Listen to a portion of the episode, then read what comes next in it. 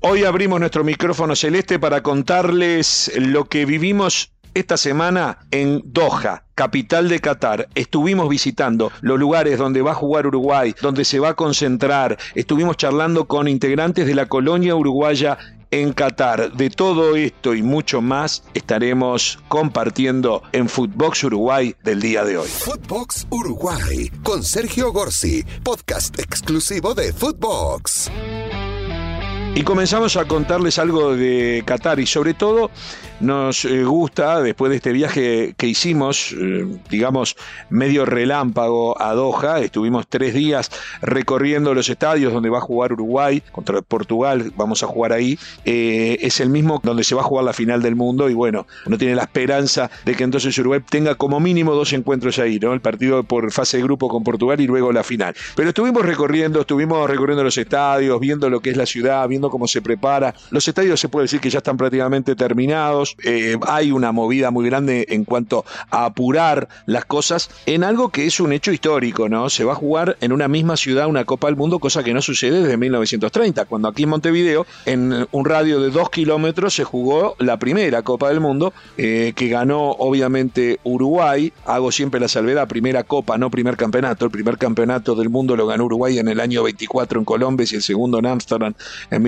1928. Dejando de lado eso, la primer copa sí se juega en Montevideo y en un radio de dos kilómetros en el estadio de Peñarol, que hoy ya no existe, el estadio Positos, eh, en el estadio Centenario que se inauguró precisamente para, esta, para ese torneo y en el Gran Parque Central, que aún sigue vigente. Eh, en esos tres escenarios se jugó en una misma ciudad, en la capital del Uruguay, una Copa del Mundo. Algo parecido va a suceder ahora en Doha, pero en lugar de 13 participantes como en aquella ocasión, van a ser 32 y con todo lo que implica la movida turística, con lo que implica eh, los medios de comunicación y, y toda la gente que va a ver en torno a, a, a, este gran espectáculo y mega show que es el fútbol, eh, genera realmente una preparación muy especial.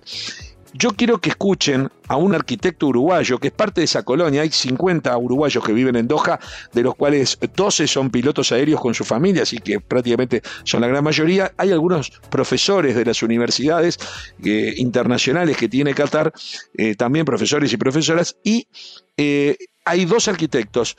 Eh, el arquitecto eh, Nacho Macena, que participó activamente en, ya en el Mundial de 2014 en Brasil, pero ahora en Doha él nos va a contar personalmente qué es lo que está haciendo y también la arquitecta Jimena Sellanes, que además es su pareja, es su esposa. P comencemos con el arquitecto Macena, que nos cuenta y se presenta de esta manera. José Macena, pero todos me conocen por Nacho.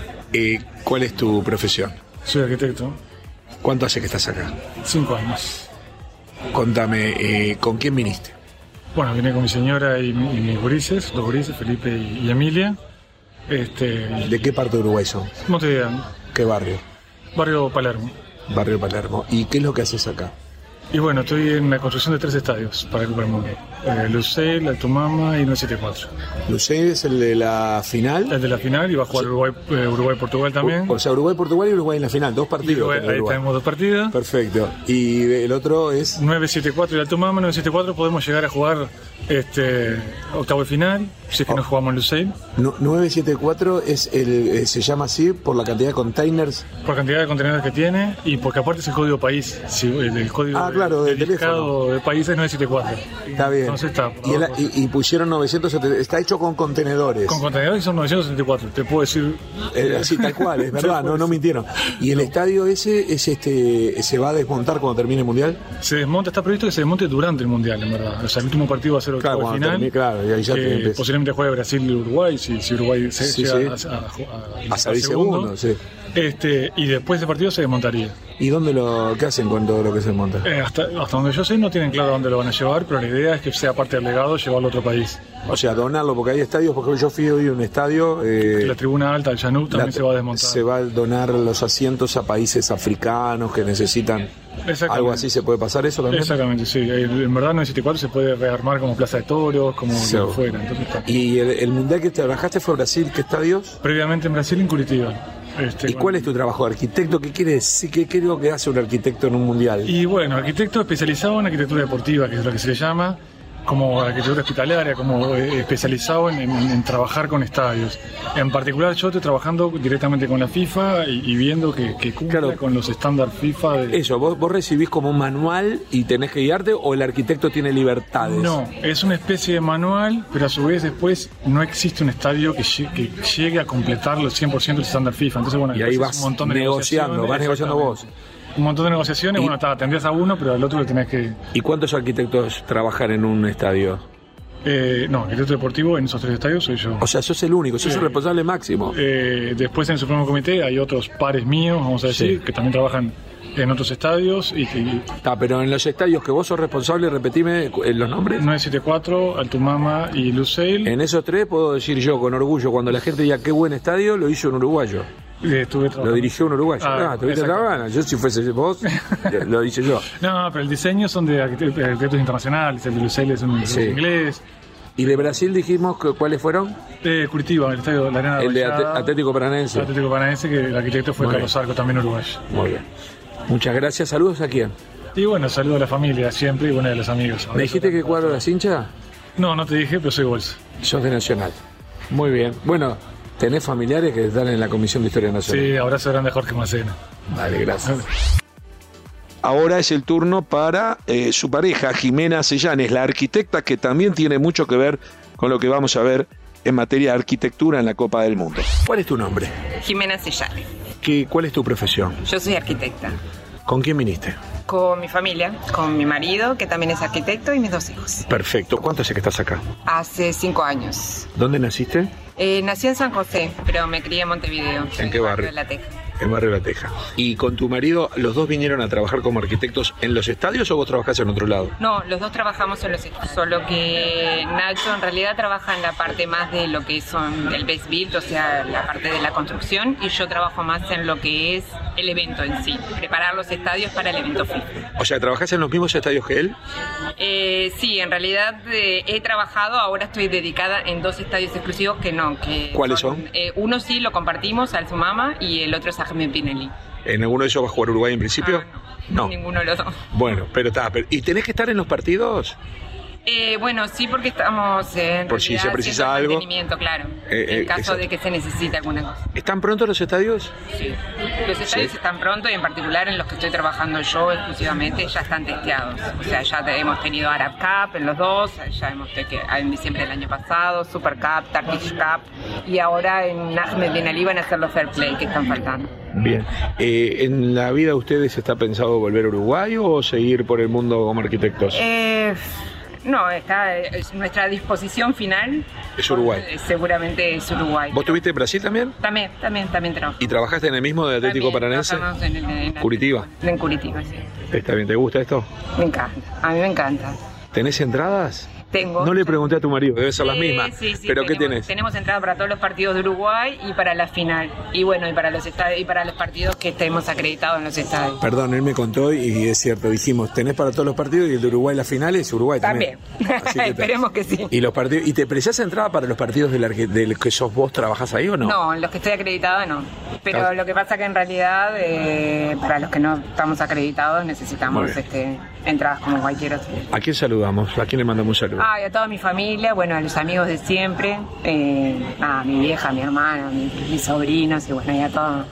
Muchas este, y a todos, a todo, todo Uruguay. Muchas gracias. ¿eh? Gracias a ti. Y por último, me parece que es muy importante tener este mano a mano con Sebastián Soria, el gran goleador de toda la historia del fútbol de Qatar, que es uruguayo. Eso es lo que tiene el, el ex futbolista de Liverpool, nacido en Paysandú, viajó. Hace 18 años a Qatar, jugó en varios equipos, hoy en día es el capitán del Qatar Sport Club, es una figura referente de la selección y a lo largo de su trayectoria en la selección de, Qatarí- de Qatar, donde se nacionalizó obviamente para poder hacerlo, se transformó en el más grande goleador de toda la historia del seleccionado local. Con 38 años sigue jugando al fútbol, con alguna pequeña esperanza de que todavía lo puedan llamar para el Mundial, aunque ya hace algunos años que no está a nivel eh, o no ha participado a nivel de selección. Escuchemos a Sebastián Soria que nos cuenta. Sebastián Soria, el goleador máximo del fútbol de la selección de Qatar.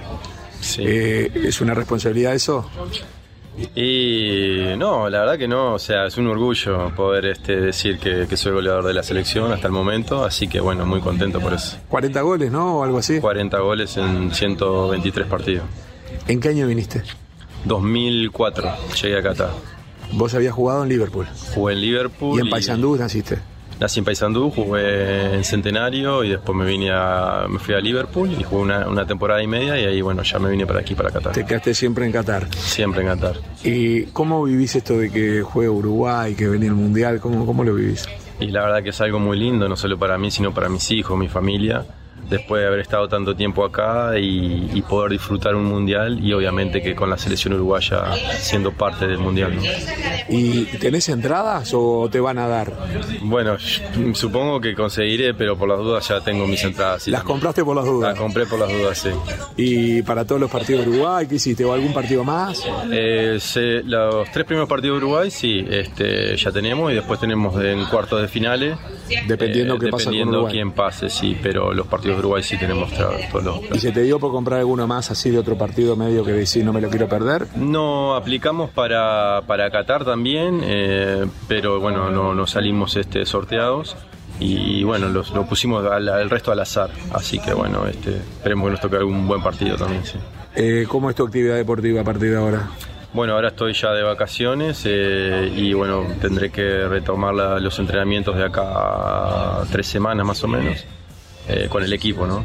Y nada, este, tratando de disfrutar con los amigos, con la familia y bueno, dentro de unos días viajando para Uruguay para disfrutar también ahí de la familia. ¿Vas a estar un tiempo? ¿Qué vas a hacer en Uruguay estos días? Ah, a ver, tratar de hacer lo que no puedo hacer durante todo el año. Por Este, ejemplo. eh, nada, ya tengo programado una, irme a acampar este, con, con amigos y con, con mi hermano este, mayor. Así que bueno, trataré de disfrutar ahí unos días en el, en el campo y bueno, con eh, un amigo que nos da permiso ahí, le mando un saludo que es Álvaro Rubiolo. Este, y bueno, iremos a, a pasar unos días y a disfrutar. ¿Todos tus amigos son de Paysandú? ¿Siguen siendo? Sí, sí, sí, los amigos que tengo sí son de ahí de Paysandú y bueno, mi hermano vive en Canelones, Santa Lucía también, que bueno, eh, me encontraré con él y tiene también otros amigos que... ¿Cuántos hermanos tenés? Tengo cinco, Ah. somos cinco total, sí. ¿Varones todos? Eh, tengo una hermana Fabiana, Sí. eh, después está Martínez, es el más grande, después el tercero soy yo, Fabiana está segundo, ¿no? Sí. Después está Maximiliano y Rodrigo, el más chico. ¿Y los que juegan al fútbol quiénes son?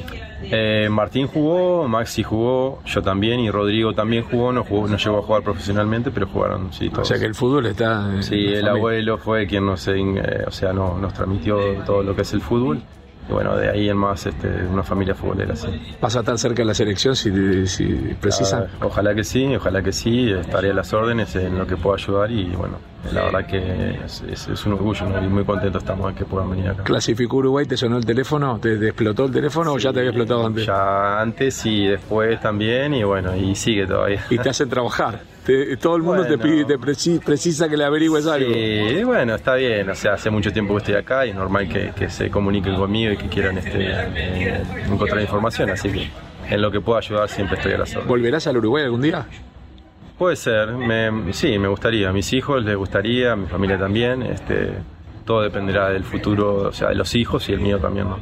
Muchas gracias. ¿eh? Muchas gracias. Y de esta manera hacemos esta primera parte de algunos conceptos que nos merece eh, Qatar como sede de la Copa del Mundo, lo que pudimos ver, lo que podemos vivir. Y la semana que viene seguramente eh, podremos repasar con otros uruguayos y con otros aspectos lo que rescatamos de este viaje que realizamos seis meses antes del comienzo de la Copa del Mundo. Cerramos nuestro micrófono celeste del día de hoy con la esperanza de que Uruguay esté definiendo en Qatar a partir de noviembre.